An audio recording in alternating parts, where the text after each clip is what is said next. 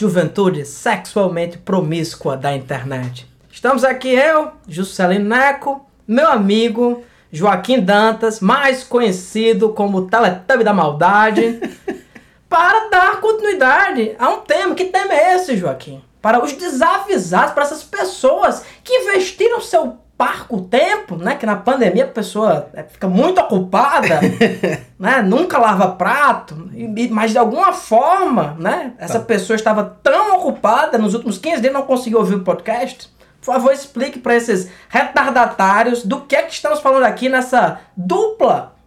Pós-horror? É isso mesmo? Eu acho que é, dizem, né?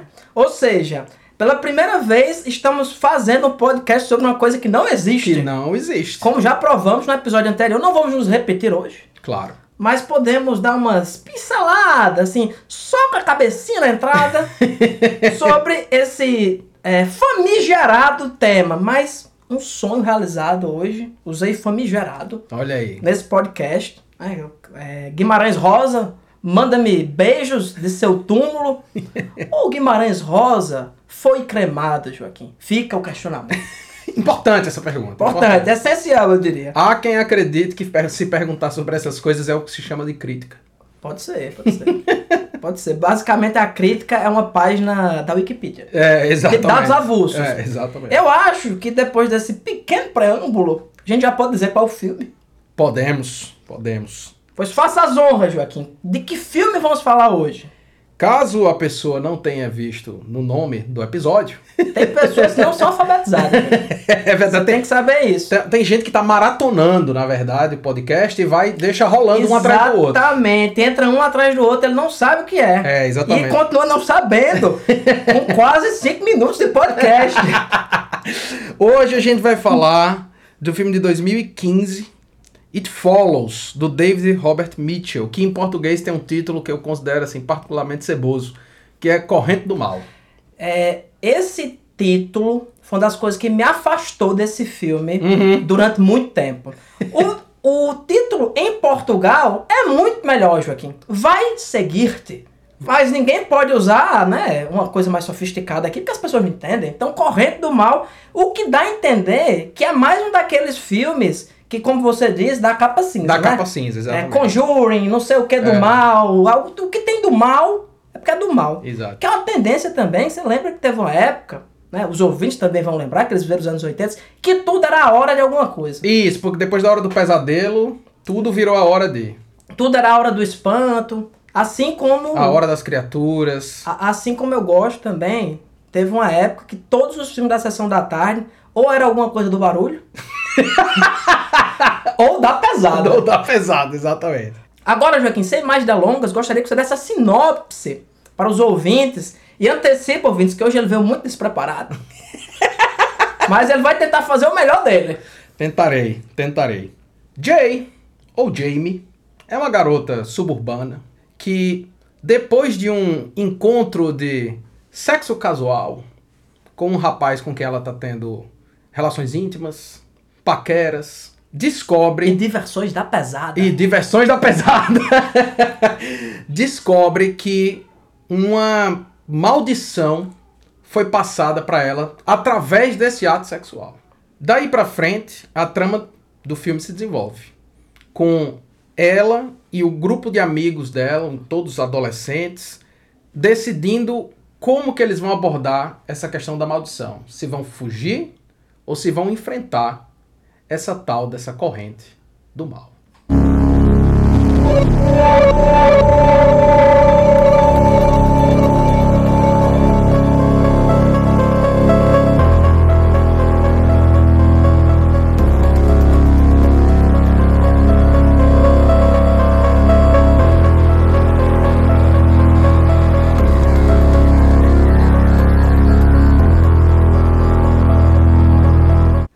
Enfrentarão com um berimbau mágico.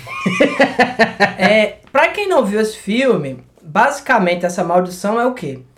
Vem uma pessoa, uma pessoa normal, Isso. normal, assim, até o ponto em que você tá no colégio e aparece uma senhora de 70 anos vestida de uma bata de hospital. Uma pessoa normal, assim, não é um monstro, não é um demônio. nada. Pode ser uma pessoa que você conhece, Pode pode, ser ser, uma uma pessoa desconhecida e ela pode estar em qualquer gradação de roupa, Uhum. entre vestido e completamente nu. Isso. Exato. E ela vem atrás de você e ela não para. Né? Não para, ela vai atrás de você, ela quebra a parede. Você tem que correr dela. E a forma de você fugir dessa maldição, vamos chamar assim, é você sapecar a ripa ou sapecar o chininho, outra pessoa, e você transmite essa maldição pra ela. É um filme que, à primeira vista, é simplesmente sobre doenças venéreas. Isso, exatamente. Mas ele é muito mais do que isso, Joaquim. Eu acho, inclusive, essa foi a primeira leitura que. Antes de ver o filme, inclusive, me, me- quando comentaram o filme pra mim, comentaram nesse sentido. Ah, é uma metáfora para doenças sexualmente transmissíveis e tal. E eu concordo que é óbvio que Pode tá ser. lá, tá lá sim, mas eu acho essa metáfora a, a primeira camada mais óbvia da narrativa, porque eu acho que isso é um, é um filme muito mais complexo do que só isso. Um- uma obra que tem muito essa questão, vamos dizer, de tematizar a doença venérea como um tema, é aquele quadrinho do Charles Burns, é, Black Hole, que quer é como se fosse os X-Men, e ele- existe uma doença, né, uma, uma analogia direta à AIDS, né, que esse, esse quadrinho é bem mais antigo, né, ah, e eles vão, os adolescentes vão transando entre si e vão passando mutações uns pros outros. Uhum. Um nasce um rabo, o outro o rosto derrete. É uma coisa maravilhosa. maravilhosa. Daria um ótimo filme, diga-se de passagem. É, o, o, o, o, o que me faz pensar que essa não é a principal questão da obra, que essa metáfora tá lá, mas ela não é central, é a época do filme. Exato. Entendeu? Se esse Exato. filme fosse dos anos 80, ele meio que se passa, não sei exatamente quando, entre os anos 80 e os anos 90, mas. Não, não se passa não. Eu vou lhe dizer uma coisa agora. Diga, amigo. Esse filme, ele é retro... tem- existe o retrofuturismo, Uhum. que é o passado, só que, sei lá, em mil e, mil e nove- 1900 já tinha internet. Sim. né? Tinha sim. carro voador, tinha sei lá o que. Isso é retrofuturismo. Esse filme eu classifico como retropresentismo. Por quê? Porque ele é um filme do presente. Se você notar, tem uma hora que a menina tá com um e-reader. Uhum. Lendo, né? Isso, o, o, o idiota do, do o idiota Dostoiévski. Dostoiévski num, num negócio que, justamente, tudo que o, o- Esse filme é do David Robert Mitchell. Isso. E tem uma coisa interessante, é um filme de autor. Se Sim. você pensar no conceito do cinema de autor francês, né, da, do Carrière de Cinéma, Uhum. você vê que é um filme de autor. O filme o cara escreveu, o cara dirigiu e, e ele sabe exatamente tudo que ele tá fazendo.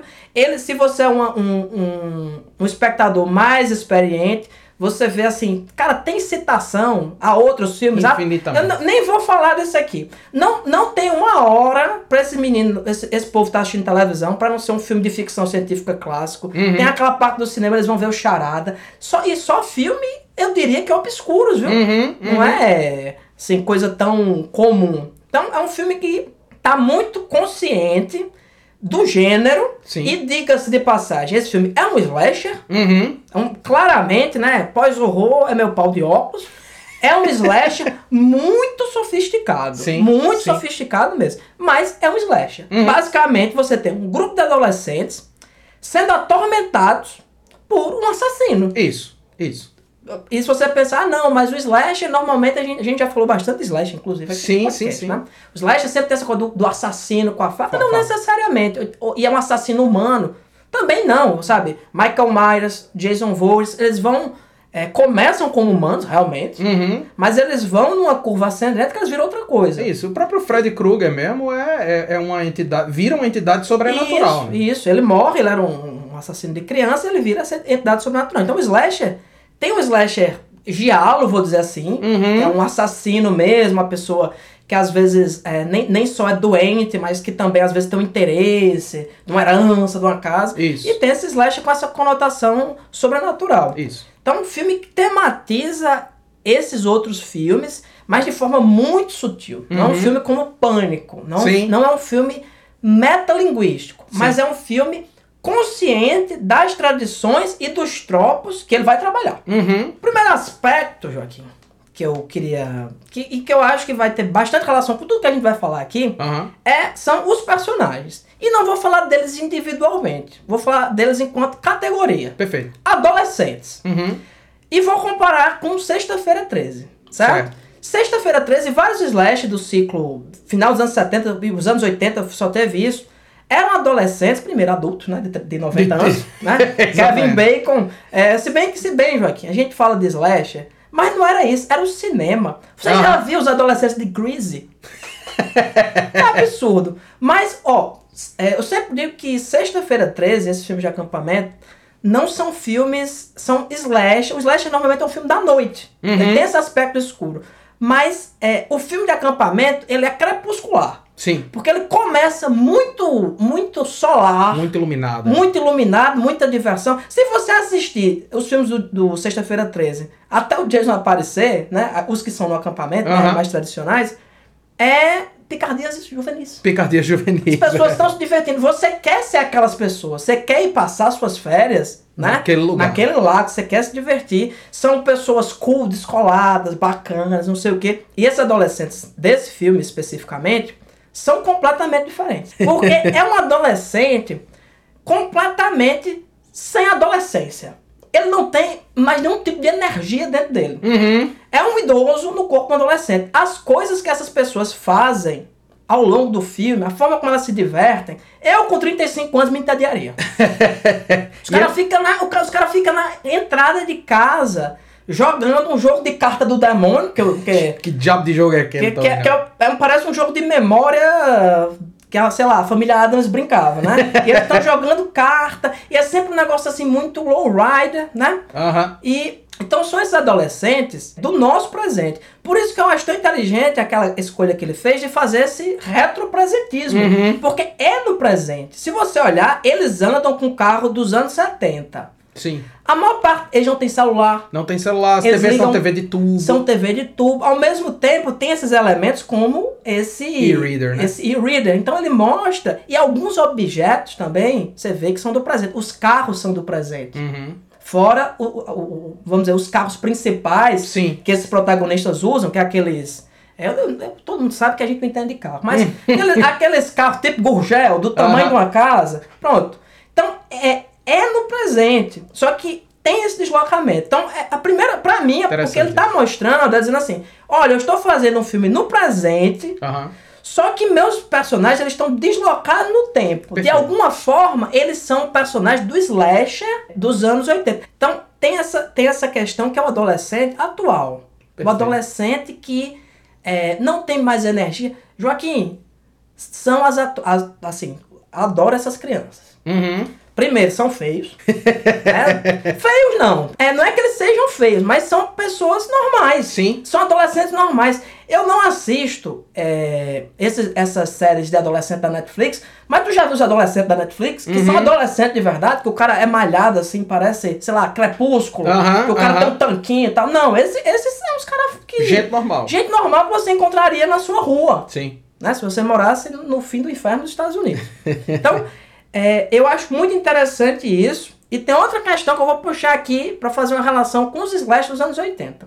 Os slash dos anos 80, eles tinham que criar mecanismo de isolamento para que o adolescente ele não tivesse supervisão dos pais. O acampamento, que, que a gente já viu mil, mil entrevistas com o Sean Connery e os, e os roteiristas, né? Sim, sim, sim. Por que um acampamento? Não, é um lugar que eles vão pra lá e estão isolados, sem, sem supervisão de adulto. Isso é- Aliás, os supervisores são os adolescentes. Isso, exatamente. E nesse, no caso aqui dele, sem, Sem, sem acesso à polícia. acesso à polícia, isolado, você cortou o fio do telefone, pronto, Acabou. você tá em É. Marte. É. Cort- é, o- os carros nunca funcionam, né? Uhum. Nessa situação. E em Follows, eles estão isolados, esses adolescentes, porque os adultos estão bebendo o dia todo O dia engajados em outras atividades. Não aparece o rosto deles. pô. Isso, é, é como a. Muppet Babies. é isso que tá pensando. É exatamente Muppet, Muppet Babies. Babies, exatamente. Eles estão ali. Então é um isolamento que tem um outro significado também, Totalmente, totalmente. Eles estão isolados por, é, por uma opção, por uma questão social de como os adultos se comportam. E mais, pra mim, isso é um comentário direto sobre a internet. O menino tá ali a 10 passos de você, seu filho, né? Tá ali 10 passos de você e tá sendo cooptado por célula neonazista na internet. Uhum. Tá, tá sendo, sei lá, na Europa acontecia muito isso, dos adolescentes serem cooptados e ir pro, pro Oriente Médio, Sim. sabe? Ele tá ali, ele tá, no, tá junto de você, né? Tem hora, tem cena que os meninos estão ali na sala, a mãe tá assim a dois passos, numa mesa tomando um vinho, Isso. mas é a mesma coisa deles estarem em Marte.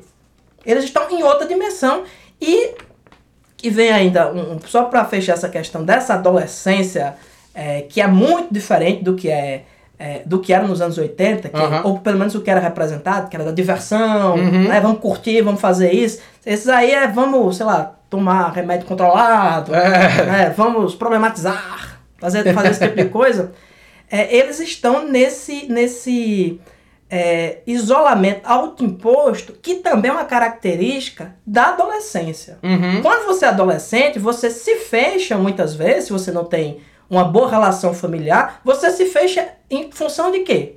Do seu ciclo de amizade. Sim. E é isso que acontece no filme inteiro. Eles estão ali resolvendo os problemas, a mãe dela nem sabe o que é está acontecendo. Rapaz, é interessante que você tenha trazido esse, essa questão da, da internet, porque quando eu comecei a pensar sobre essa coisa da metáfora do filme, essa foi a primeira a primeira chave que me apareceu. Sim. Que na verdade a metáfora do filme não é não é a questão das, das doenças sexualmente transmissíveis, mas a metáfora do filme são as mídias sociais.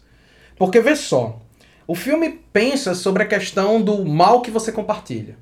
O mal que você compartilha, que você passa pra frente, ele acaba voltando e lhe mordendo no rabo, certo? É um mal que você passa pra frente e ele acaba voltando pra te, É aniquilar. É, se, se foi essa a ideia, que eu acho que não Acho que foi, não, acho que não. mas se foi essa a ideia, muito bem escolhido o nome, mas eu acho que não foi não. É, outra coisa, né? O tem aquela, aquele momento lá em que eles estão no cinema, o, o casal, né, a Jay e o Hugh, eles estão no cinema e ela faz, ah, você já brincou do jogo da troca? Né? E o que é, que é o jogo da troca? É você olha para outras pessoas e fica desejando a vida do outro com base em quê? Só na imagem que você tá vendo. Você não conhece, É mesmo só isso. na aparência. E, é com, e é com- esse jogo é feito para quê? É um jogo criado pro tédio, em que você fetichiza o outro a partir da imagem. Isso é o Instagram. Instagram. É, Exatamente. é, é o Instagram, é o TikTok, né? E aí, pra mim, o que fecha essa chave de leitura é o título do filme. It Follows. Isso. É sobre following, é sobre seguidores. Seguidores. É sobre o mal dos seguidores. E tem, um, e tem uma, uma. Que faz todo sentido com a adolescência de hoje. De hoje, Faz todo sentido com a exatamente. juventude de hoje. Por isso que eu acho que a questão da- das doenças sexualmente transmissíveis estão lá mais como tropo do slasher tradicional do que necessariamente como problemática do filme. A problemática do filme, pra mim, é essa. Aliás, uma das problemáticas do filme pra mim é essa, essa questão das mídias sociais e como impacta na vida dos jovens como fator de isolamento, como fator de compartilhamento do mal, inclusive com relação a essa descoberta da sexualidade e os problemas que podem surgir a partir disso. Tá aí explicado, Joaquim, por que, que ele fez essa opção pelo retropresentismo. Uhum. Porque de repente, se tivesse rede social, celular, não sei o que, se de repente se o cara fosse procurar o outro no Instagram, Ficaria muito fica- óbvio. exatamente, ficaria muito óbvio. E se tem uma, Ou- se, ou seja- se tem uma coisa que esse filme não é, é óbvio. Exatamente. Ou seja, se esse filme fosse dirigido pelo Jordan Peele, seria assim. E, e pronto, perfeito, perfeito. Agora, agora você chegou no ponto. Seria se fosse, exatamente Se assim. fosse o do Jordan Peele, o título seria assim. Não, não seria follow, é, it follows, né? Seria Aham. Seguidores mesmo, né? É, exatamente. Seria TikTok. TikTokers. Um- um- uma, uma, uma, uma noite da. É, tic- não, os TikTokers da pesada. seria, seria esse o título. É, a gente não comentou, já que a gente tá falando mais sobre questões mais é, abstratas, né? Uhum. Assim, interpretação. Mas tem uma coisa pra dizer nesse filme, é que é um filme bonito pra caralho. Lindíssimo. É um filme muito, muito bonito. É o filme mais bonito que o John Carpenter não dirigiu. Perfeito. Eu ia É? dizer, é a escola carpenteriana de Ca- cinema. Cara, até esse, esse It Follows, ele tem um ratio, né? Ele é bem widescreen. Uhum. Igual o John Carpenter faz. De você colocar as pessoas na frente e ter uma coisa de fundo que vai se aproximando, se aproximando Isso. e criando esse elemento de tensão. Usar o vazio do frame, né? Exa- é, exatamente. Ele usa isso com perfeição. E você, depois de um tempo, né? Ele cria um mecanismo de, de tensão interessante. Depois de um tempo, você tá sempre procurando. Isso, exato. E Eu Depois- já vi o Carpenter falar sobre Halloween, que pra mim, assim, esse filme é carpenteriano, assim, até dizer basta. Sim, sim, sim. Mas Halloween é a grande referência, né? Pra mim, Halloween é a grande referência desse filme. E eu já vi o Carpenter falando sobre Halloween justamente isso. Que uma vez que você coloca na cabeça da pessoa que o Michael Myers tá em algum lugar, você vai passar o resto do filme procurando. Procurando. E aí a tensão tá criada, mesmo que não tenha acontecido nada, mesmo que não esteja acontecendo nada, você tá procurando Michael Myers na fresta. E é exatamente isso que acontece nesse filme. O- outro aspecto visual que pra mim se destacou muito é o recurso que ele utilizou, né, o David Robert, em não, não criar um monstro, Uhum. em ser realmente uma pessoa normal. Primeiro porque cria um, um- vamos dizer assim, pri- primeiro que cria uma camada extra desse interesse que você tem. Que pode ser qualquer pessoa. Sim, exato. Pode ser qualquer pessoa. Sua atenção tá ligada o Tá, tempo inteiro. tem- tem- ah, não, às vezes, você- às vezes eu me pegava olhando pra um negócio nada a ver. Ah, não, tinha nada a ver, não. Era só uma pessoa. Uhum. Era só uma pessoa Era um normal. figurante, era um figurante, era um figurante. Tanto que no final do filme, o último frame, que o casalzinho vai andando, Aham. tem um cara lá atrás. Eu fiquei, esse cara, será? Será? Não, mas é não exa- tá olhando pra baixo. Não, não tá. E, fi- e fica realmente indefinido. Isso, exatamente. Tá em Exato. aberto. Esse é o grande lance. Eu diria, Joaquim, que vai dar merda. Uhum. Eu tenho essa, essa interpretação que alguns dirão que eu sou pessimista. Mas a, outro, outra questão visual, é, não sei se você notou, que é assim, é uma coisa muito sutil. Hum, Esse filme é azul. pra caralho. Esse, esse sabe, a comparação que eu faço é assim: você tá assistindo um seriado, Aham. é, Breaking Bad. Sim, Aí sim. os caras vão pro México. Marrom. Aí não parece que pega um óculos amarelo e bota assim por cima, assim? Aqueles óculos que não é bem amarelo, é, é amare- amarelo amarronzado. Aquele, óculos de véi, Sim, sim. né? Ray-Ban de véi, você bota assim, pronto, aqui é o México. Parece que o cara pegou um óculos azul e fez assim, pronto, aqui é o filme. É, E exato. bota e tudo tem, tudo tem esse, esse, é- essa coisa azul e esverdeada. É, né? tudo A- muito frio, né? O filme Tudo- tem essa tudo- paleta muito fria. E o que eu acho curiosíssimo, assim, do, do- do- da condução mesmo que ele Aham. consegue fazer desse filme é que, assim, tem horas que é um filme de arte.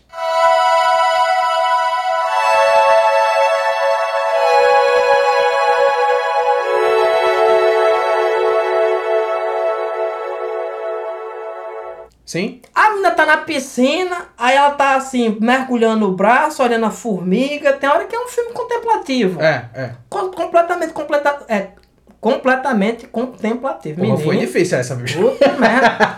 Esse- é, hoje, tá, ainda bem que eu não bebi, viu? Tá azeitado o negócio. Se eu tivesse bebido, eu não falava isso nunca. Mas, e tem um andamento lento, Uhum. né? Quando você pensa nesses, nesses filmes de terror. Aliás, nem, nem vou dizer filme de terror moderno. Filmes modernos, Sim. que cada 10 segundos tem que ser cortado 10 vezes, que eu não É. entendo como é isso, É, né? é. É, é psicodelia, né? É. É, Ele tem, não, ele tem aquele, aquela coisa ampla, ele tem plano sequência, Sim. ele mostra a coisa acontecer, Tracking ele, ele dá o shot, né? tempo, né, pra, É. pra que você vá mesmo, com- como é que eu vou dizer, entrando no filme, né, Uhum. É, sendo absorvido por essa atmosfera. E ao mesmo tempo, é um filme pipoca do caralho. Do caralho. Do caralho. Exatamente. Se você não gosta, tudo que eu falei até agora, se você quiser apagar da sua mente e assistir um slasher foda, você vai assistir um slasher foda. Foda, é. Eu nunca, já assisti esse filme várias vezes, eu nunca assisti com ninguém pra pessoa dizer, ah não, Chatinho. chato, não, não. Um filme que ele engaja desde o início. Aham. E você vai e você vai ficando preocupado com esse personagem, vai acompanhando essa investigação, né? E o, vamos dizer assim, também vou dar aqui mais uma pequena palminha, né, pro Uhum. diretor de não ter explicado o que caralho é a maldição. Isso, isso. Por que, Joaquim? Se fosse o Jordan Peele fazendo, ele ia ter uma cena lá mostrando que teve uma garota que sofreu um estupro coletivo, não sei onde, e Uhum. a partir daí ela virou um espírito. Isso. Ou alguma merda tão idiota quanto essa. Aham, E eu tô dizendo assim que é idiota, mas tem. Isso que eu acabei de inventar, tem filme. Tem, claro. Tem pior. Tem pior. né? E ele assim, foda-se. Foda-se. E também que interesse tu tem nisso, pô? Isso. Tu vai, como é que tu vai é, é, fazer esse tipo de investigação? Sendo que isso é uma coisa comum Uhum. em- no, no cinema atual, essa coisa procedural. Já imaginou o bebê de Rosemary? Ela, ela, ela tá. Ela tá no processo de investigação para descobrir o que tá acontecendo com ela. Já imaginou se ela fosse. E o demônio? Quando surgiu? É mais ou menos É, isso, né? é, é, O- e a natureza do mal? Não, e alguém vem e explica, Explica. pra você. Veja bem, o demônio é um anjo caído. É, o cinema de hoje é aquela cena final de, de, de psicose, quando entra o cara pra explicar. Ah, o psicopata é uma pessoa, né? Aquele último, a última sequênciazinha de psicose que tem um cara que entra pra explicar, pronto. O cinema hoje é basicamente isso. Sim. Então, eu concordo com você, cara. O, a, a escolha do, do, do David Robert Mitchell de manter a, a ideia em aberto, de não explicar, de focar na construção da relação dos personagens e de trabalhar a linguagem cinematográfica do filme é uma escolha de autor mesmo, como você falou. Inclusive, se você tiver assistido o segundo filme dele, o, o Under the Silver Lake, que é um filme que eu, Não, eu particularmente não gosto, eu acho mais longo do que deveria ser, mas é um outro papo. Mas assim, uma coisa é certa, o estilo você reconhece Imedi- imediatamente. Imediatamente. É, é, é... Não, é, não, é claramente uma pessoa que sabe o que tá fazendo. assim, Isso. não é. Não é, dire, não é. Tem diretor de aluguel, né? Eu Uhum. matador de aluguel. o cara vai lá pra dar o último tiro no filme, assim, morra, desgraçado. Não, não, é o cara sabe o que tá fazendo, fez um, assim, é um, um debut, né? Não, não, é o debut dele, tem um filme anterior. Não, mas é, é- Dá pra dizer que é um debut. Mas é um um filme que estourou. Isso, assim, Esse exatamente. filme é conhecido. É pô. o filme que fez, estourou o nome dele, É, né? é um É um filmaço, cara, é um filmaço. É um filme, Joaquim, que eu vou dizer aqui uma coisa.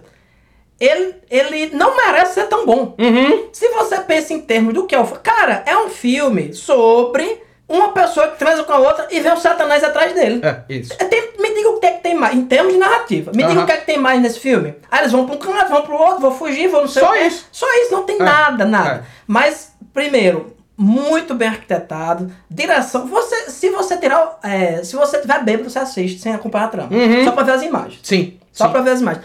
A música desse filme é inacreditável. É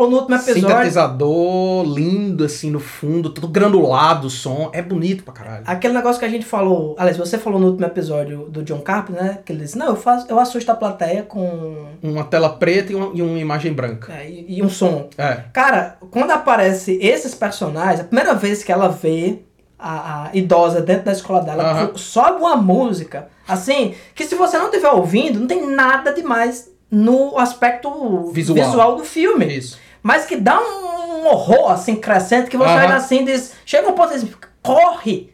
É. Corre daí, criatura do pântano, que tu vai se fuder. Rapaz, é, é, é interessante que assim, como eu disse, é- é- e, e você colocou muito bem, é o melhor filme do Carpenter que o Carpenter não dirigiu, Não dirigiu. né? Tipo, é, há pouco tempo atrás entrou no dicionário a palavra carpenteriano como estilo, né? Tipo, Sim. é a definição de um estilo. E o estilo desse cara é muito Carpenter, e como eu disse, pra mim, Halloween é a grande referência desse filme aqui. Porque você tem os adolescentes num ambiente suburbano, é um filme frio, Halloween também é um filme bem azulado, né?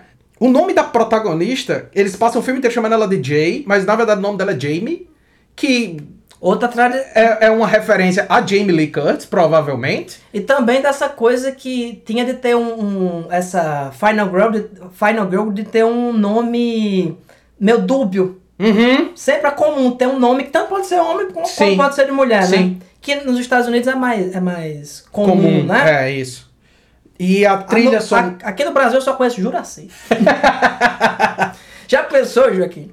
Um slasher passado em Barra do Macharanguape. que a Final Girl. é Juraci, caralho. Aí Era- era- aí, aí era aí era foda. bom, era bom. Aí era foda. Ah, a trilha sonora é puro John Carpenter, né? Assim, é aquela, aquele synth granuladão no fundo e tal. É puro Carpenter e tal. Essa coisa do tracking shot que ele usa muito, como você Sim. falou, a composição da cena. E até muitas ideias que estão em Halloween aparecem aqui de novo. Lembra quem, quem tá acompanhando o podcast? A gente falou de Halloween no começo da temporada anterior, né? O primeiro episódio da segunda temporada Isso. é Halloween, né? E uma coisa que a gente falou lá é essa coisa da frieza do mal, né? Que Halloween ele emula pela linguagem o, o, o frio da faca e o- a maldade seca e fria do Michael Myers, né? E aqui você vê a mesma coisa, essa coisa do o assassino nesse filme, a maldição, o assassino nesse filme, ele tem a mesma frieza. Ele anda com muita calma. lentidão, nenhuma expressão facial, a não ser quando ele já tá em cima de você mesmo, mas ele é é muito sóbrio, muito frio. Mas você sabe por que é isso? Por que, Porque quando a pessoa, quando ejacula, faz isso. chega é lá, isso, né? ele tá indo, ele tá indo. você não viu não essa, essa camada? Esse-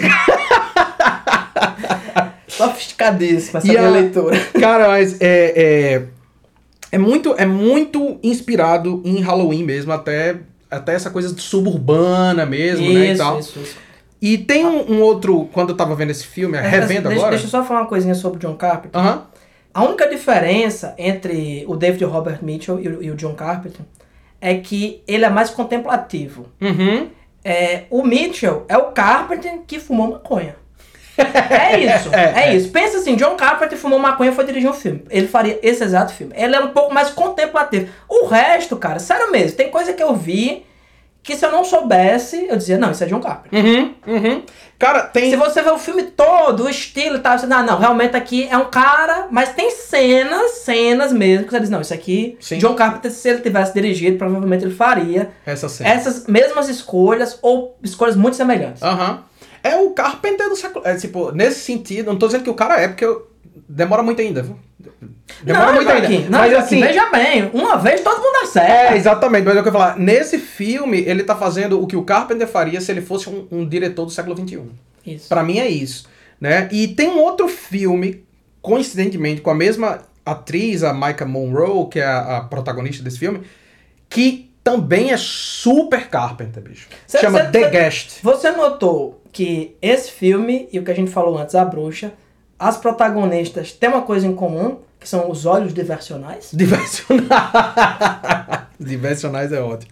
Então tem um filme chamado The Guest, que eu vou, vou só mencionar rápido aqui. O filme do caralho, por sinal. É um slasher também, só que subverte, assim como esse, subverte muitos dos tropos do slasher, porque no The Guest o, o, o assassino é uma pessoa, e não só é uma pessoa, como boa parte do filme você não sabe se ele é quais, quais as intenções dele. Ele é uma pessoa com personalidade. Então ele, tipo, ele não tá perseguindo ninguém sorrateiramente, ele tá conversando com as pessoas. Qual, qual é o título desse filme em português, você Não sabe? sei se é o convidado. The- Não, claro The que Guest. não. Um convidado do barulho? Mas é, é, eu ia dizer assim, ó, se você quiser assistir um double feature foda de John Carpenter no século XXI, esses dois filmes, e com a mesma atriz, inclusive, vale muito a pena. E é interessante, assim, a gente pensar nessa relação do It Follows com o Carpenter, e eu acho especificamente com o Halloween e com a, coisa do, do slasher, né?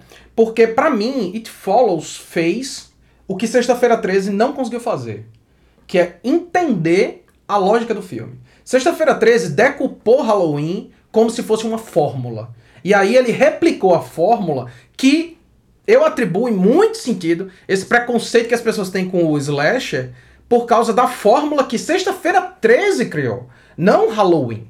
Sexta-feira 13 transformou Halloween numa fórmula e aí começou a replicar. Se a pessoa faz sexo, morre e tal. Todo mundo usa esse, esse exemplo, por exemplo. E a gente já, já falou sobre isso, mas isso não existe em Halloween. É porque a, a pessoa que tem a cena sexual mostrada no filme morre. Então, Sexta-feira 13 internalizou isso como fórmula e replicou a de infinito. Se tivesse matado um cachorro, Pronto. Tem um cachorro em todos os slides. É, exatamente. basicamente- É, é, assim, é mais, a lógica é mais ou menos essa, Isso, né? exatamente. It Follows não. It Follows pegou a lógica de, de, de Halloween, pegou elementos, como a gente falou já aqui, que estão ali, né? E, e trabalhou isso. E aí, bicho, eu comecei Ca- a. Cara, Halloween é um carro, certo? Uhum, O, o Shinkan, ele pegou e fez, tentou fazer um carro igual, Isso. com sucata. isso, isso. E Follows, o cara viu o carro que o John Carpenter fez e pegou o motor. Uhum, E ele fez outro carro. isso. Mas o motor é o mesmo. Perfeito. O que bota pra frente a narrativa é o mesmo. Ele Perfeito. pegou o motor. Como o, o Shankan não entende nada de mecânica, nem de. Como nós. Como nós, nem de direção, ele, ele achava que tem que imitar a casca. É, isso. Perfeito. E aí eu comecei a pensar que, por exemplo, a gente chama de slasher o gênero porque é o nome que se concretizou acerca do gênero e tudo mais. Mas quando Halloween sai, não existe esse termo, slasher. Né? É, é, Halloween é colocado não como o primeiro slasher, porque tem os proto-slashers, mas é o filme que funda né, a, a- o gênero, digamos assim. Pra mim, bicho, se você parar pra pensar, tanto Halloween quanto It Follows são filmes indie, porque são filmes independentes, de baixo orçamento. São filmes que são coming of age, né? Que são aqueles filmes que retratam a transição da adolescência pra vida adulta e as dificuldades, da- da- os dramas dessa vida aí. Nesse caso, dramas assim, bem. Bem, bem, bem, Bem dramáticos. drama mesmo. Bem dramáticos. E é um filme de terror. Então é um. um- eu- eu- a, a definição que eu coloquei é um indie coming of age horror movie. Todos dois têm essa mesma característica. Pensando sobre isso, bicho, eu comecei a tentar, tipo, estabelecer uma linha do tempo da evolução do slasher enquanto gênero, da transformação do gênero do slasher, e eu vi que, na verdade, que se a gente tentar fazer uma linha única, é impossível, porque na verdade o gênero ele vai se transmutando e criando tangentes. Então vê só, a gente tem os proto-slashers. Eu não vou tão longe até, por exemplo, Psicose não, porque eu acho que Psicose é um germe do que virá eventualmente a ser o slasher. Mas pegue um filme como Black Christmas. Muitas das coisas que estão em Black Christmas estão também em Halloween. O Sim. ponto de vista do assassino, o fato de ser um, um assassino perseguindo um grupo de, de pessoas jovens, o fato de ter as questões é, é, relativas a essa cultura juvenil, deles estarem isolados, deles culturalmente, como você bem colocou, não se misturarem com os adultos, porque esse isolamento, por exemplo, que Sexta-feira 13 transforma em um isolamento físico e prático, em Halloween ele não existe. É um isolamento cultural. É o fato de que os jovens não se misturam com os adultos. É tanto é que você tem um uma personagem que é filha do xerife Isso. e ela morre. Assim como o My Blood Valentine. Eles vivem, né? Separados ali. O bar que eles vão é diferente. Isso, né? Também exatamente. os adolescentes meio idosos, né? Mas Então você pega assim, Black Christmas é um proto-slasher. Quando Halloween surge, ele vai fundar esse gênero. Mas na verdade, assim, se a gente quiser ser bem prático, o que a gente concebe majoritariamente com o nome slasher é filhote da fórmula criada por Sexta-feira 13. Que pra mim é a primeira tangente que vai surgir a partir de Halloween. Aí você tem infinitos. Os anos 80 estão repletos disso. E, e essa corrente aí do Sexta-feira 13, que a gente pode chamar de Movie Maniacs, Uhum. digamos, Sim. é, é associado com o que é o slasher. Isso. O slasher é isso. E não é. O slasher é muita coisa. O, sla- o slasher não é Chuck apenas. É também, mas não Isso. é apenas isso. É um monte de outra coisa. Isso. Mas é o que é o é o clichê, né? O clichê Isso, é o, pânico, né? Como é- O que você associa, né? é, aí vem vem um filme mais pra frente que é o Nightmare on Elm Street. Nightmare on Elm Street, ele é um slasher, é, mas ele é sobrenatural de uma maneira de cara, logo no primeiro filme, de cara, ele é um filme sobrenatural. Porque, se- novamente, se a gente pega o primeiro Halloween, se a gente pega os dois primeiros Sexta-feira 13, Jason é uma pessoa, Michael Myers é uma pessoa. Ah, ele é um mal encarnado, tem essa sugestão do sobrenatural, mas ele caminha na corda Bumbley. Nightmare on Street, não. Nightmare on Street é um filme sobrenatural mesmo. É um filme, essencialmente, é um filme de assombração. Mas ele é modulado em cima dos tropos do slasher, né? E aí você cria esse outro segmento que é o slasher sobrenatural. Novamente, eu não sei, realmente não sei. Vi muitos, muitos desses filmes. Não sei se, se se A Hora do Pesadelo é o primeiro slasher sobrenatural, mas é o que institucionaliza Não a coisa. duvidaria, viu? Né? É o que institucionaliza a coisa. Depois de Nightmare on Elm Street, o próximo passo que a gente vai ter, que é o que a gente tava falando no, no, no, no podcast passado, é o que a gente chamaria depois horror. Isso. Que é o, o, o Pesadelo 7 e Pânico, que são os meta-narrativos, né? São os filmes de terror meta-narrativo, ou meta-slasher. Então você tem essas quatro versões aí, basicamente, né? Você tem o slasher mais tradicional, você tem o slasher formulaico, você tem o slasher sobrenatural. Isso eu tô pensando no processo evolutivo da- do gênero. Só que, claro, essas linhas elas não vão se, sendo apresentadas subsequentemente, elas vão sendo apresentadas paralelamente, né? Por isso que eu tô chamando de tangente. Quando a gente chega em It Follows, It Follows tá retor- retomando a Halloween. Ele tá retornando a Halloween e a Nightmare on Elm Street. Ele tá entre essas duas linhagens aí, né? Então ele faz esse retorno pra essa, pra essa linhagem original e faz uma coisa que você comentou bem no começo do, do episódio, que é brilhante, que é um slasher sem faca. Porque o termo slasher é associado justamente à ideia do, É, do corte. corte, assim, né? exato. E aí você tem um slasher que não tem faca em nenhum momento do filme. Pra provar o quê? Que slasher é um gênero e os, a- a- os tropos do slasher estão muito acima do que o nome erroneamente indica. A ideia de que é uma coisa. Se tem um assassino com faca, é um slasher. Rambo é o Slash. Rambo é o Como eu Slash, disse- é, exatamente. Na, época. né? Então, assim, é muito foda quando eu comecei a ver o filme pensar sobre isso, porque você começa a entender melhor as linhagens da coisa, né? Então, se eu fosse dar um curso sobre a evolução, não a história, mas a evolução do gênero, eu trabalharia com justamente esses filmes que eu mencionei. Black Christmas, Halloween, Sexta-feira 13, A Hora do Pesadelo, Pânico e agora It Follows, que pra mim é o melhor slasher de- dos últimos 20 anos. Ca- Cara, eu vou dizer um negócio pra você. Tirando algumas pérolas que Uhum. a gente teve nos anos 70, não tem slash melhor que esse, não. Tem não. Dos anos 80 pra cá não tem. Tem, é. Na prática são quase 40 anos. É verdade. É verdade. na- anos 70 tem. Tem, tem uns filmes que são, assim, Sim, Satanás impera de uma forma. Mas dos anos 80 pra cá, não tem. E eu queria lhe fazer uma pergunta, Joaquim. A partir dessa sua classificação, Uhum. queria que você me dissesse onde o clássico Segredo da Múmia se encaixa. O segredo da Olha, O problema é esse. O segredo da múmia está junto com outros filmes, rapaz. Nosferato de 22. Isso, é perfeito. É outro tipo de coisa, Sim, entendeu? sim. Então, Cidadão Kane. A Hora do Lobo. É, Cidadão é outro, Kane, né? É outro é. tipo de cinema. Cries and Whispers. Mas, mas eu pensei agora, rapaz, Cidadão Kane e o Segredo da Múmia são muito parecidos. As inovações na montagem, mas eu, eu não vou falar do Segredo da Múmia, porque se eu começar, Não para nunca, né? ninguém mais me segura. Só que tem um comentário pra fazer com você. Achei, achei brilhante isso que você falou, Uhum. dessa classificação do slasher. É, eu- mas tem uma coisa pra comentar que é interessante. O slasher, mais do que um gênero cinematográfico, é um gênero do mercado. Uhum. Ele funciona mais nesse sentido. Tanto que você deve lembrar do termo splatter. Sim. Que até não muito tempo atrás as pessoas falavam. Sim. O que caralho é um splatter? Nada.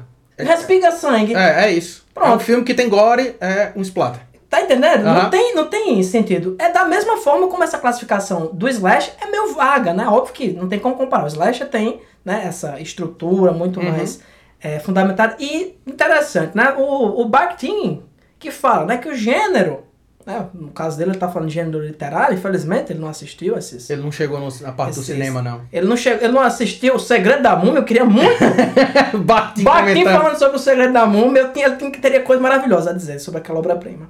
Então, ele disse que o gênero é o quê? É uma estrutura que ela é estável, Relativamente estável. mas exatamente, ela é estável, mas ela é relativamente porque ela comporta as mudanças. Isso, exato. Então, o Slash, ele tem. é, é, a gente pode afirmar que o Slash é um gênero mesmo, porque um filme como It Follows, se você não for idiota, Uhum. e você tirar a pintura, se você raspar um pouquinho a tinta, você vê que não é um, um- um filme de assombração. Isso, isso, exato. Que poderia ser, digamos, Uhum. né? Se tu vê um negócio que ninguém vê. É, poderia ser de tu pra fei- cometer fei- o cu. Exato, poderia ser feito como um filme de assombração, mas não é. Exatamente. Ele é, ele é modulado em cima do, do, do frame do slasher. E é interessante essa coisa do gênero, bicho. A gente já falou sobre isso, eu também não vou entrar muito nessa questão a- a- agora. Aí, mas- aí é nosso outro podcast. Qual? Cinema e Gêneros Literários. Cinema e gêneros É o literários. podcast, é o, é o, como é que se diz? O spin-off. Pense num podcast que esse aqui já é um sucesso. Esse, não, esse aqui é, é- é de, é de segmento fechado, É. específico. Esse aí, rapaz, ia abranger muita gente. Muito, muito, esse é um sucesso. O, o legal do gênero, que os grandes slashers, os grandes filmes que são classificados como slashers, são justamente aqueles que conseguem ressignificar o gênero, é porque você tem uma série de tropos e você pode brincar com esses tropos. Então, por exemplo, Final Girl é um dos tropos mais famosos do slasher, além do assassino que se move lentamente e tal. Nesse filme, a Final Girl é completamente ressignificada. Completamente ressignificada. Uma coisa que sempre se disse, até aquele livro lá é. Men, Women and Chainsaw, né? Que Isso. tipo, ah não, se transou, morreu. Rapaz, a Final Girl nesse filme é só quem transa. Transa o filme inteiro. E o sexo não é explorativo, por exemplo. Tipo, o sexo não tá sendo colocado no filme como uma coisa exploitation. Cara, mas tu vê a genialidade disso. É genial, Tu cara. pegar o tropo e assim, olha, se tu trepar, tu morre. Então vai ser um filme sobre sexo, onde a Final Girl dá pra todo mundo. Exatamente. E dá até em situações. Pode ter umas cenas horríveis nesse Sim, filme, sim, cara. sim. Porque o que acontece, né? É, vai chegando O conceito, ponto- você vai vendo a, a atriz, diga- diga-se de passagem, Dá show, viu? fabulosa, assim. show. Nada de braçada. Ela tá desde a primeira cena, de- depois do, do primeiro do, do primeiro estupro, né? É Assim, é, o cara não estupra ela sexualmente, certo? Tipo, mas depois daquela primeira interação ali que o cara vai, vai botar cloroforme, provavelmente, na cara dela, pra frente, ela tá traumatizada.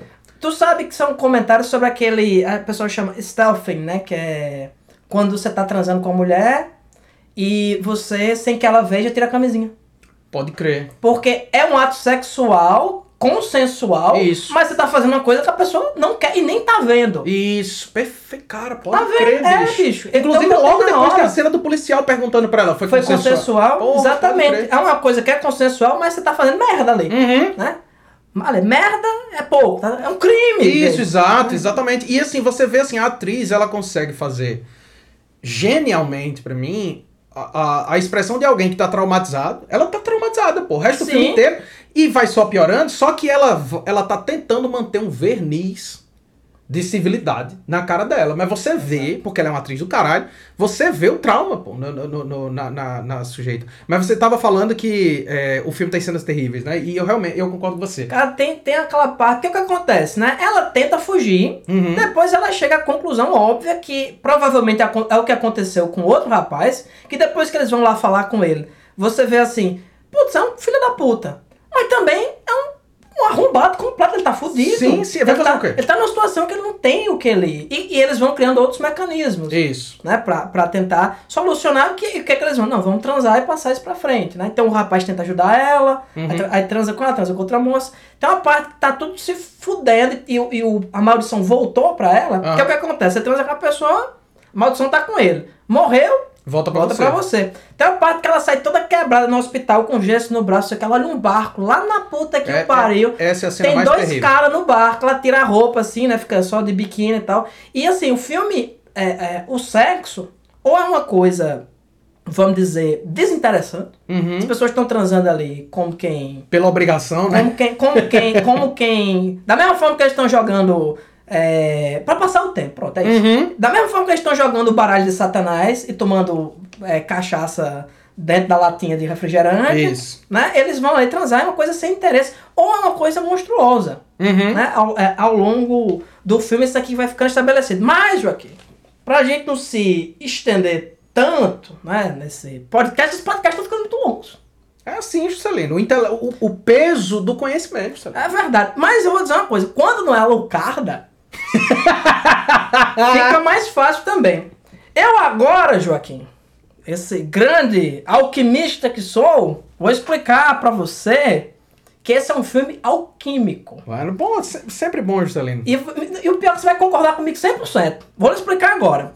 A alquimia tem quatro elementos: terra, fogo, água e ar. É o Capitão Tá, Planeta. Exatamente. E falta o coração. Falta o coração. Mas esses são os quatro elementos tradicionais da alquimia. Esse filme é It Follows é o filme alquímico que representa a água. Certo? Uhum. Primeiro, o filme é azul. Sim. A todo momento tem água no filme. O filme começa com numa piscina. Isso. Tem a cena no mar e, Aham. term- e tem outra cena quase pro final na piscina. A, Sempre a menina que morre no início, ela morre na praia. na praia. Sempre tem água. E o que é que a, dentro da alquimia a, a água representa? Fertilidade, purificação e o principal, as emoções. Que é a partir das emoções que eu vou explicar pra você como esse filme é alquímico. As emoções, Joaquim, é um- é- são a única coisa que a gente tem de verdade.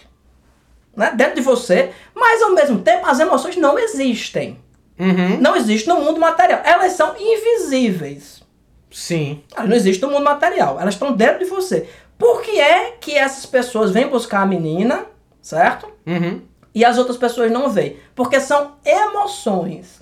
É o que está dentro dela. Então, é, a água ela representa as emoções por quê? Porque você consegue conter a água dentro de recipientes. Você pode botar água no copo. Uhum. Só que, ou seja, se você é adulto, se você tem controle sobre essas emoções, ela fica dentro do copo. Só que a água tem um potencial destrutivo gigantesco. Né? Uma barragem, o mar, Sim. uma chuva muito forte. Então as emoções, quando elas afloram, elas destroem as coisas. Então é um filme alquímico que representa a água, que representa a incapacidade do adolescente em lidar com suas próprias emoções. E o filme é sobre o quê? A menina transa com o cara, são relações sexuais casuais que não tem nenhum envolvimento. Sim. Ao mesmo tempo, essa, é, vamos dizer assim, a relação que o adolescente tem, mesmo quando se envolve nesse tipo de sexo casual, é sempre é, é, fértil em emoções. Uhum. Esse filme nada mais representa do que o que é uma- o universo das relações sexuais entre os adolescentes. Por quê? Porque você conhece uma pessoa, você se envolve com ela, você transa com ela, depois meio que acaba, né? Isso. Um fato interessante. Depois que o cara transa com ela, não quer mais nada com ela. E Uhum. depois que você transa com a pessoa, você não quer mais nada. Isso. Então, é de forma simbólica e alquímica, essa pessoa que vem lhe seguindo é o quê? Essas emoções e esse passado que você carrega com você o tempo inteiro. Caralho. É, pô. Genial, bicho. É, rapaz, eu sou bom, eu tenho meus momentos. É, Realmente, assim, é, é aquela coisa que a gente sempre fala, né? Tipo, ó, você vai analisar uma obra, você tem que fazer um recorte. E essa é uma chave de leitura, Sim. né? Essa é uma chave de leitura. E assim, concordo 100%. Não falei que você ia concordar? Verdade, verdade, concordo 100% com você. As pessoas vão levando consigo essas pessoas que estão arrastando pra Uhum. baixo. E que se você deixar, né? O que, o que, é, o que é a depressão para o adolescente? Excesso de passado. Uhum. né? De ficar pensando nas coisas, o que fez, o que não fez. Se você deixar essas pessoas, elas vão lhe arrastar pra baixo e você vai morrer. Perfeito. Cara, é realmente um filme, assim, excepcional. E como você disse, é um filme que lhe, lhe arrasta, né? Tipo, lhe arrasta pra dentro de imediato, assim, você fica preso naquela realidade ali, fica acompanhando aquele mundo. E uma coisa que, vendo esse filme, não porque, nada especificamente em relação a esse filme, mas o fato de você ter, por exemplo, esses jovens eles estarem nessa realidade paralela, né? Basicamente, assim, em que o, o frame existencial deles não bate com o dos adultos, né? Não bate com o resto do mundo O e que, tal. o que é o Twitter, senão onde o jovem vive falando todos? exatamente, é, Eu exatamente. tô falando brincando, mas não é não, é isso. É, é isso mesmo, é isso mesmo. O fato deles viverem, tipo, essa realidade paralela e de eles estarem vivendo dentro dessa realidade paralela, estarem vivendo essa história extraordinária, né? Me fez pensar sobre a natureza da narrativa de terror, a história de terror, né? Tipo, por que, que uma história de terror é tão cativante? Por que, que o gênero é tão cativante? Porque o filme de terror, assim como, por exemplo, o filme de, de crime, o filme de máfia, são filmes sobre realidades paralelas. Sobre uma outra realidade que existe no nosso mundo ordinário, mas que é extraordinária. Ou seja, você tem. O, o, olhe, como você disse, você olha para It Follows. It Follows é realista. Não- não- é, é dentro da nossa realidade, assim, não tá fora do nosso mundo, não. Mas a, a experiência que eles estão vivendo ali, por mais terrível que seja, você vai concordar comigo, que é melhor do que acordar todo dia no mesmo horário pra pagar conta, pra trabalhar pra um cara que vai lhe ferrar a vida inteira pra morrer sem se aposentar. Isso é tipo, que é a realidade ordinária. Sim. Por mais terrível que seja, a história de terror, ela é um escapismo, certo? Ela é uma, uma fuga dessa realidade ordinária. E aí eu comecei a pensar sobre isso, tipo, porra, porque esse é um dos fatores que eu considero mais interessante na história do terror. Por isso que a gente é tão sugado magneticamente para esse tipo de narrativa, né? E é, outra coisa é que nas histórias de terror, o que é reconfortante nelas, e muita gente não entende isso, muitas vezes o mal, embora ele possa estar tá diluído, por exemplo, em grandes obras, ele está diluído nos personagens, né? Os personagens desse filme, eles são ambíguos, então, eles, eles não são bons ou ruins, é. Né? Um personagem que a gente não comentou, por exemplo, que é o Paul, que é o melhor amigo da menina. É o friendzone escrotinho. Rapaz, ele é escroto, assim. É, tipo, ele é. O, o cara que é, é um outro, uma outra coisa que esse filme faz ao subverter os, os tropos é. O cara que era para ser o cuzão é gente boa. Que é o, isso, que é o, o vizinho isso. da frente que morre. E o cara, o cara que, era pra ser, que era para ser o legal é cuzão. Exato. Né? Então, assim, é massa você ver essa, essa coisa, mas os personagens são ambíguos, porque o filme é um grande filme, não é um filme é, é maniqueísta. eles, são, eles são ambíguos até no sentido em que é, de, os homens não performam masculinidade, uhum. nem as mulheres performam feminilidade necessariamente. Isso, eles isso. parecem meio que se você pensar em termos de gênero, podia uhum. mudar um pelo outro que dá na mesma. É, é o que a gente fala, eles são humanos. Então, Isso. tipo, eles estão. O mal e o bem estão diluídos dentro deles. Mas nesses filmes, nessas obras de horror, principalmente, o mal, ele é personificado. Né? E aí o Halloween tem, uma, tem a fala lá, o discurso do Loomis, né, o, o psiquiatra, que é perfeito, que assim, dentro, da, atrás daquela máscara não existe nada a não ser mal absoluto. E me fez lembrar, cara, de um texto que particularmente eu considero uma das melhores coisas que eu já escrevi na minha vida, que eu escrevi para a página da gente do, do, do, Selvagem Produções quando o Jorge Romero morreu. E eu queria ler esse texto. É um texto curtinho e tal, eu queria ler porque. Vou, vou permitir. Muito obrigado, amigo. Diz assim, ó. Falam de Jorge Romero como um criador de pesadelos, mas eu discordo. Para mim, Romero sempre foi um criador de sonhos. No mundo que ele criou, o mal tem uma forma humana, um corpo físico, contra o qual nós podemos lutar. Em seus filmes, existe sempre a esperança de que nós poderemos, em algum momento, sair dessa. Existe sempre a esperança de que nós poderemos vencer. E se não vencemos, quase sempre é porque não conseguimos abandonar nossos instintos mais humanos: ganância, cinismo, indiferença, poder. Os monstros que habitam os filmes de Romero Aqueles que ele retirou das prateleiras sujas do Poverty Row, dando-lhes um subtexto crítico social, os zumbis, eles não são os verdadeiros vilões. Os verdadeiros monstros de seus filmes não foi ele quem os criou. Fomos nós, todos os dias. A obra de Romero alimenta sempre o sonho, a esperança de que nós podemos lutar contra o pesadelo da realidade. Então, tipo, isso Perfeito, é, é uma das coisas mais... Vote, autorizo uma claquete de palmas. isso, bicho, é a, a beleza do, do, do. Por isso que o, filme de terror ele, ele é tão atrativo. Além de ser divertido pra caralho, além de ter grandes autores, além de ser um gênero que funciona indiscutivelmente, mas ele tem essa, é, é, essa esperança ambígua de que num mundo em que o mal existe personificado, por mais difícil, por mais terrível, por mais complicado e por mais que no fim a gente não saiba se a gente venceu, ainda existe a possibilidade.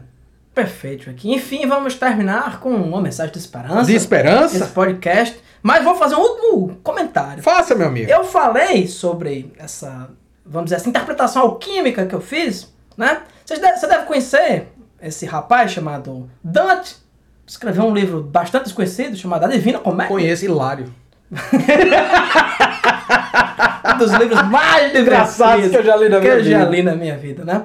Então, o Dante, na Idade Média, as pessoas não tinham muito o que estudar, né? Então, uhum. a alquimia é a base do que se tornou depois a química.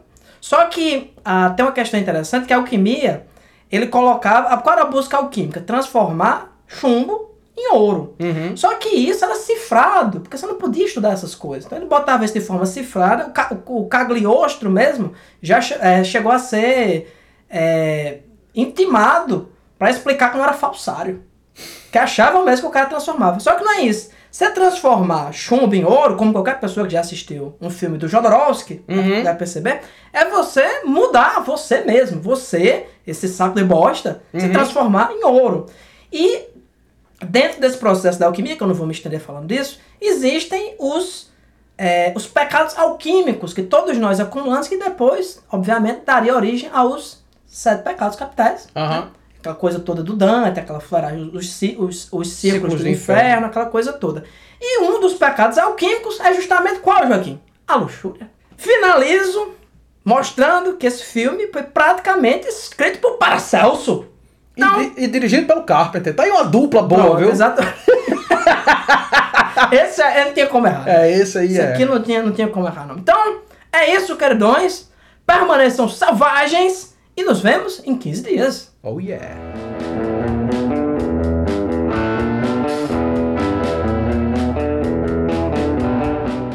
Selvagem Podcast é uma realização da Selvagem Produções. Edição de áudio por Joaquim Dantas. Música de abertura Supercharger por Raimundo Kowalski. Se você quiser entrar em contato com a gente, envie um e-mail para selvagemxproduções@gmail.com.